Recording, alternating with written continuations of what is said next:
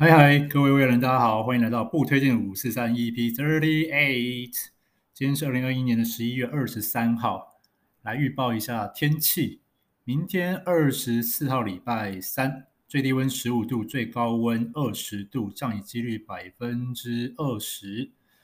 那今天礼拜二呢，降雨几率就还蛮高的，就是百分之六十以上。今天出门记得带伞。OK，那这一两天呢？有一些杂事，礼拜六去拜访两个朋友，礼拜天耍废，然后玩的有点过度荒废了，所以 就没录到。然后昨天礼拜一呢，又去打 AZ，所以昨天没录音。呃，目前打 AZ 的感觉，第二季感觉还 OK，没有什么副作用。手臂的疼痛感只有就只有这个副作用而已。那昨天打 AZ 呢，有一些小心得。就是因为我是去慈济医院那边去打 AZ，然后跟我第一次到博仁医院打感觉不太一样，因为呃慈济医院那边就是要求大家都排坐，然后呢总共好像有五六排吧，那大家就很乖的就定位，然后呃就等就是一排一排这样打，打完之后大部分的人都会等在原地。就是可能等十五分钟之后，看没有副作用再离开。嗯，但我第一次打的时候，我也没有等那么久，因为我第一次打的时候，就是刚好那天有杂事，我打完就马上离开了。所以第二次要打的时候，我也预期我打完就要离开。那嗯，跟跟第一次一样，就是但是因为慈济医院的这个空间还蛮大的，所以呢，大家都很乖。比我早打完的，大家几乎没有一个人有离开。但因为我想打打完赶快赶快离开，我怕回去的路上下雨，所以我大概等了一两分钟，我就我就闪了。闪的时候呢，呃，因为我头上有戴耳机，所以有播音乐，所以第一声也没有听到他们在叫我，所以我就离开。那后来到门口，然后被被阻拦住，然后发现啊，因为在事前有给他们健保卡。那离开的时候我忘记拿了，那他们也劝我说：“哎，要不要等十五分钟再离开？”我说：“不用，因为我认为就呃第一次打没有什么副作用，第二次理论上副作用更少，应该应该没事。”那我就想到一件事，就是其实我相信在场的应该有其他人也想跟我一样提早离开，但没有人有任何动作，有可能是我比较搞怪了，但我相信应该也是有人跟我一样。想赶快离开，但是碍于大家都没有动，所以那我也不动，乖乖看一下情况。那就稍微有点有感而发了，对，就是反正不管什么时候，勇于做自己。那被阻挡了再说嘛，对吧？我被挡了之后，他说：“哎，你健保卡没拿？”：“哦，好好好，拿了健保卡，他也是放我走，对吧？”他当然第一声也是问我说：“哎，你要不要再多多做一下？”我说：“我赶时间。”然后他。对吧？他也不能把我硬留下来。Anyway，虽然只是等个十五分钟，感觉好像没差，我还是可以玩手机，我还是可以看看东西。但那个环境，我觉得就处处处在那边不自在，所以就想赶快回去。OK，好，那这是我昨天打 AZ 第二季的小小心得。就大家都乖乖坐在座位上，但我就是高拐。OK，那礼拜六日跟朋友聊天也聊了很多。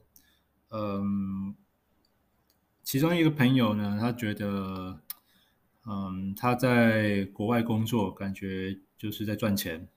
那不知道赚完钱之后，如果回到台湾，那他也不知道干嘛，就除了继续赚钱以外了。对，呃，我这边给我这个朋友好朋友说一下，其实我也一样。呃，对啊，工作除了赚钱以外，那除非做的是自己的兴趣。或者是自己的喜好，像我现在录音一样，不然其实我也不知道我在干嘛。那我们都已经快四十岁了，嗯，我觉得就人生会有迷迷惘很正常。我大概从大学迷惘到现在吧。对，我其实我也不知道到底我录这个音可以干嘛，但 anyway 就做自己喜欢做的事情，然后。总有一天你会找到属于你自己的人生意义。那像是我跟我老婆刚开始在一起的时候，我就觉得，哎，啊，那个时候我就觉得我这一生的意义就在就在他身上了。那或者是嗯，我如果有很投入一件事情，我就会觉得，哎，这就是我人生意义。当然，每阶段人生意义不太一样，沉迷的东西也不一样。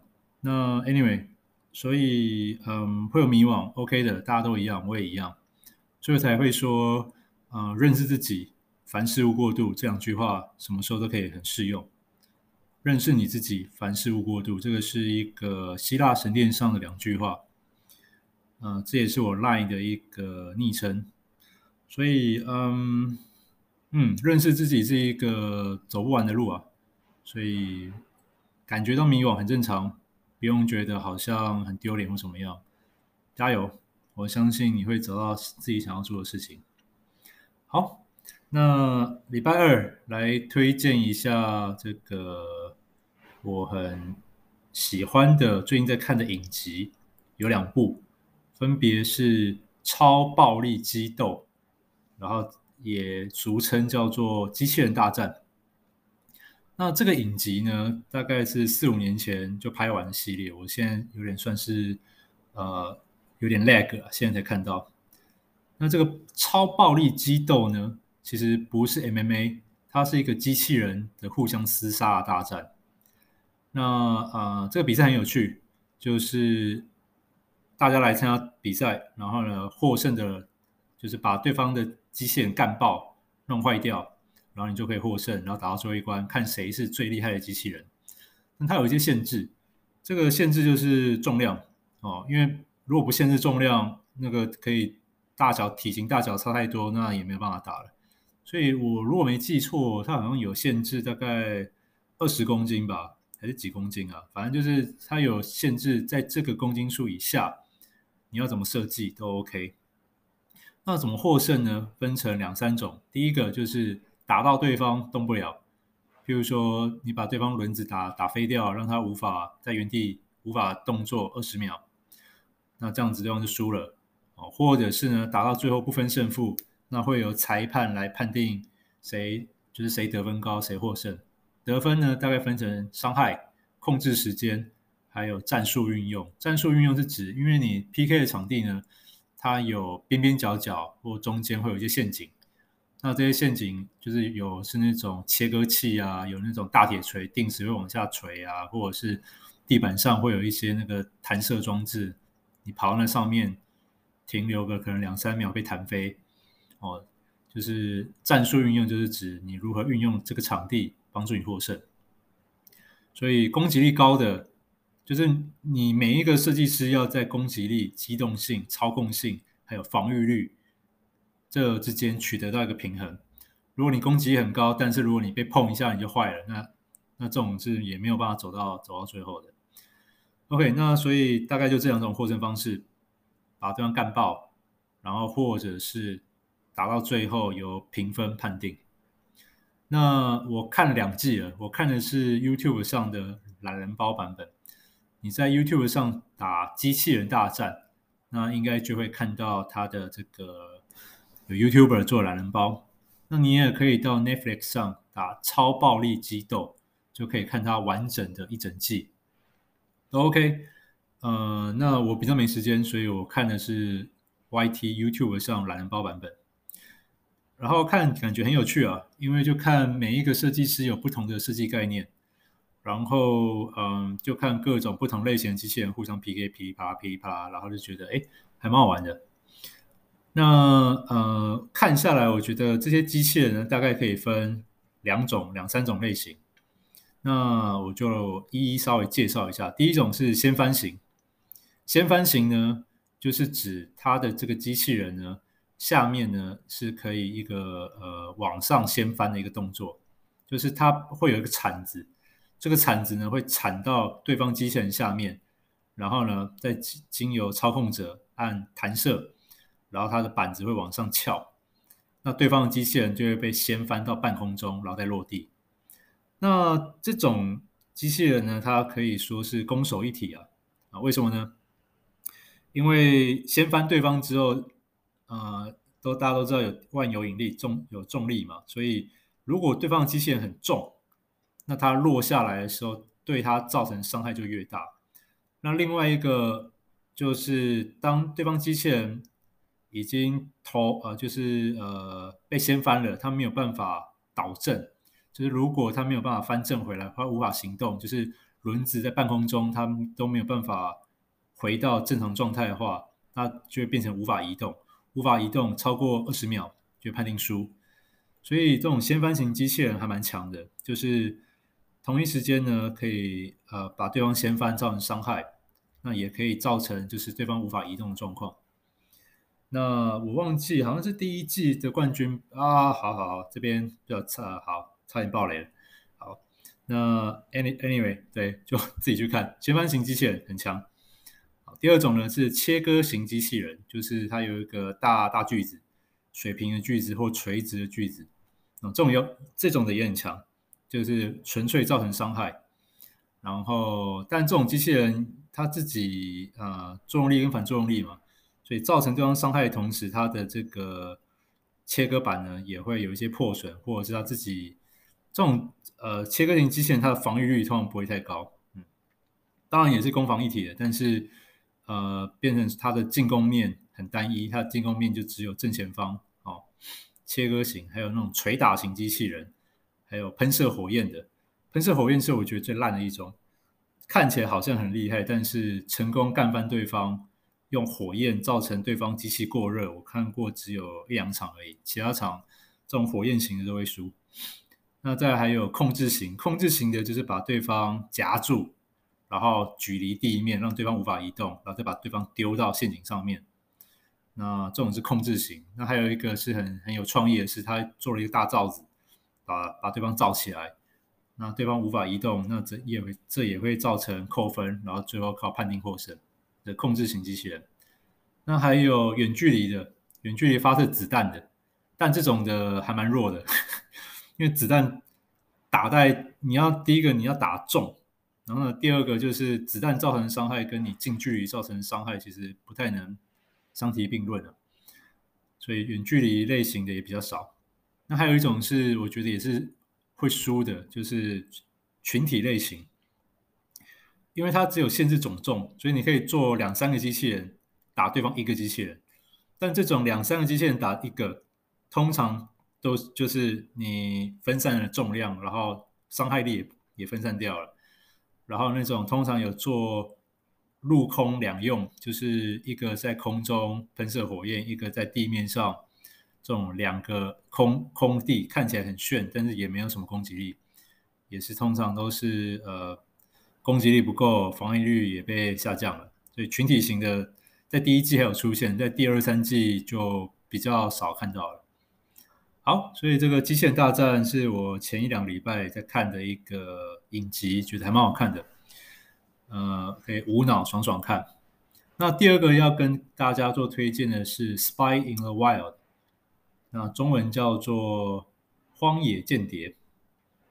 那这一部呢，比起刚刚上一个无脑爽片，这个也可以无脑看，但它是无脑的感动片，或者是无脑的这个新奇的好好玩好玩影集。那它是一个英国制的自然纪录片，是 BBC 制作的。然后呢，二零一七年首播，就第一季。二零二零年，二零二零年去年呢有播出第二季。那它是一个非常非常棒的自然纪录影片，有别于像我们之前常看的 Discovery 或者是国家地理频道那种呃记录各种动物的这个特殊能力啊，然后呃就是拍人跟动物的相处啊，它这完全不一样。它这个。跳出了之前讲过的所有范畴，他呢是把摄影机藏在机器人里面，对，跟刚刚上面一样，它也是机器人，但是它的眼睛呢是它的摄像头，然后他把要拍摄的动物呢做成机器人状，譬如说有猴子啊、鳄鱼蛋啊、石头，呃，对，不一定生物，他也会把摄影机做成像石头啊、大便啊。然后或者是鸟啊，各种你想得到的生物，它都有办法做成机器人。当然水生的比较少了，因为水生的有碍于，嗯，它大部分都是做陆陆陆生的。那就把这些做起来看起来以假乱真的动物型机器人丢到这些动物里面，然后看这些动物怎么跟这个机器人做互动。如果他们接受它了，那也可以近距离的去拍摄一些人类比较难拍摄到的画面。那为了要务求逼真，所以在这些机器人上面，除了要会动，那些机器人是可以动的，它可以像像狗狗一样四只脚走路，但走起来会有点不太自然。然后这些动物看到这些不太自然的同类，就会觉得你你你有病吗？看他们的反应就觉得很好笑。然后在毛发上呢，也会有这些动物的气味，那些毛发都是真的毛发。那不用说不用说动物啦，就像有一些机器人，我觉得用我们人类的视角去看，都觉得哇，做的超级像的。那嗯，我觉得这一部影集看了会觉得。非常好看，我相信这是一个亲子老少咸宜的影集，是一个呃普遍级的。那刚刚上面的这个机器人大战，我认为也是普遍级的，大家大家也都可以去看。好，好，那这两部影集呢都非常好看，那都相当推荐各位听众有时间的时候可以看一下 YouTube 上的懒人包，或者是到 Netflix 上去看一下。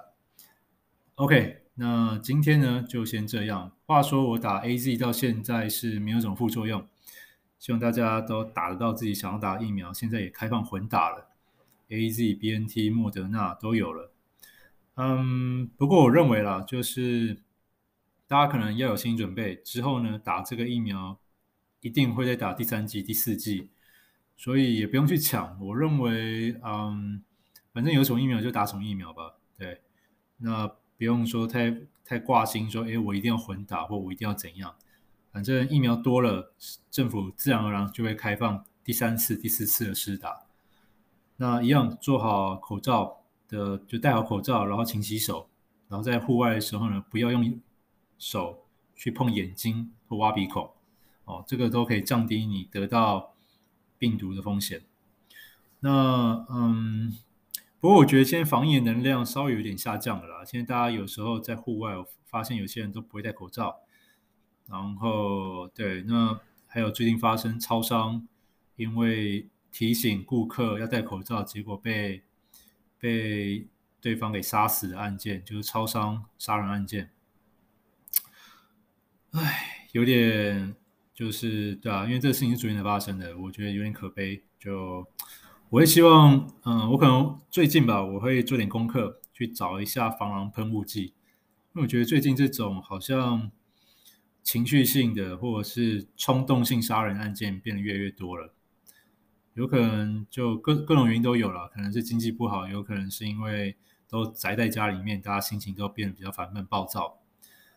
那对，要为了保护自己，我觉得诶可以去 Google 一下防狼喷雾。